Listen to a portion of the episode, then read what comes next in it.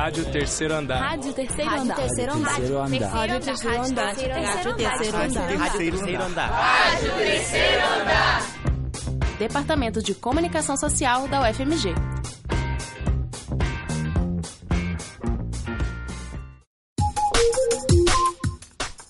Democracia em Foco.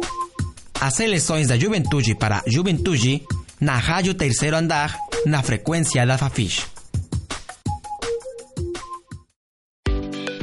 O ano de 2018 é central para a democracia brasileira. Isso porque, nos dias 7 e 28 de outubro, ocorrem o primeiro e o segundo turno das eleições majoritárias do país.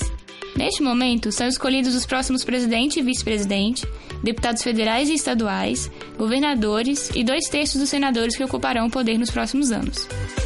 Em uma eleição considerada uma das mais disputadas dos últimos anos, mudanças rodeiam as campanhas e velhas dúvidas ainda acompanham o eleitor.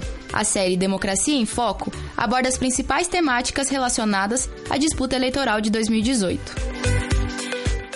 Você sabe como funciona o sistema eleitoral brasileiro? Os cargos executivos de presidente, vice-presidente e governador são eleitos pelo sistema majoritário absoluto. Ou seja, os candidatos só assumem os cargos se tiverem mais de 50% dos votos. Se não alcançarem esse número no primeiro turno, os dois candidatos com mais votos disputam o segundo turno. Já o cargo legislativo de senador é preenchido pelo sistema majoritário simples.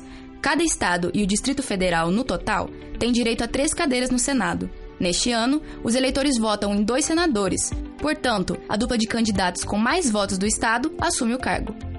O sistema para eleger deputados federais e estaduais, entretanto, é mais complexo do que apenas a contagem de votos da maioria. O cientista político e pesquisador do Instituto da Democracia, Rafael Câmara, nos explica um pouco mais sobre o sistema de representação proporcional. Democracia em Foco.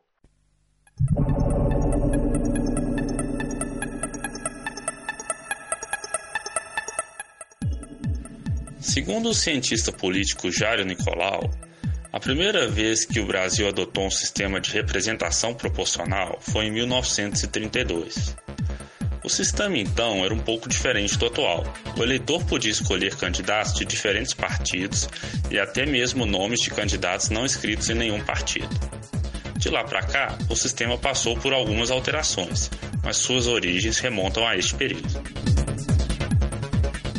Na eleição para deputado no Brasil, nós utilizamos um sistema eleitoral do tipo proporcional. Esse sistema ele busca garantir que exista uma correspondência entre a proporção de votos obtidos pelos partidos e a proporção de cadeiras que esses partidos vão conquistar no legislativo. Em outras palavras, o sistema ele busca garantir que a diversidade de opiniões presentes na sociedade esteja também refletida no legislativo. Mais especificamente, nós adotamos o sistema eleitoral proporcional de lista aberta. Isso significa que o eleitor, ao votar, tem um voto para fazer duas escolhas: qual partido ou coligação ele quer que tenha uma vaga na Câmara e qual deputado ele quer que ocupe essa vaga. Para calcular quantos deputados cada partido ou coligação vai eleger, calcula-se primeiro o chamado quociente eleitoral que é dado pelo número total de votos válidos no Estado dividido pelo número de cadeiras em disputa neste mesmo Estado. O próximo passo é dividir o número de votos conquistados por cada partido pelo quociente eleitoral, para descobrir então quantas cadeiras cada partido tem direito.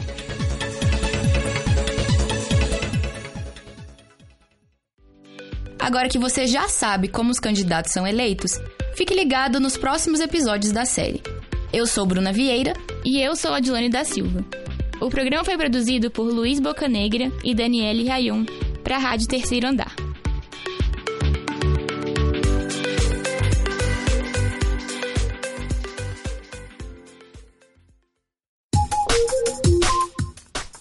Democracia em Foco.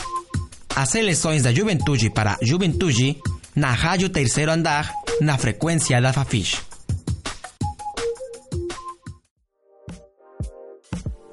Você ouviu uma produção da quarta temporada da Rádio Terceiro Andar.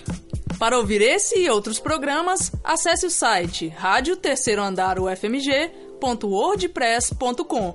Acompanhe Rádio Terceiro Andar no Facebook e no Instagram. Projeto de ensino, pesquisa e extensão vinculado à disciplina de radiojornalismo e mídias digitais. Departamento de Comunicação Social da UFMG. Monitor, Arthur Riale. Estagiária docente, Mariana Alencar. Coordenação geral, professora Sônia Pessoa.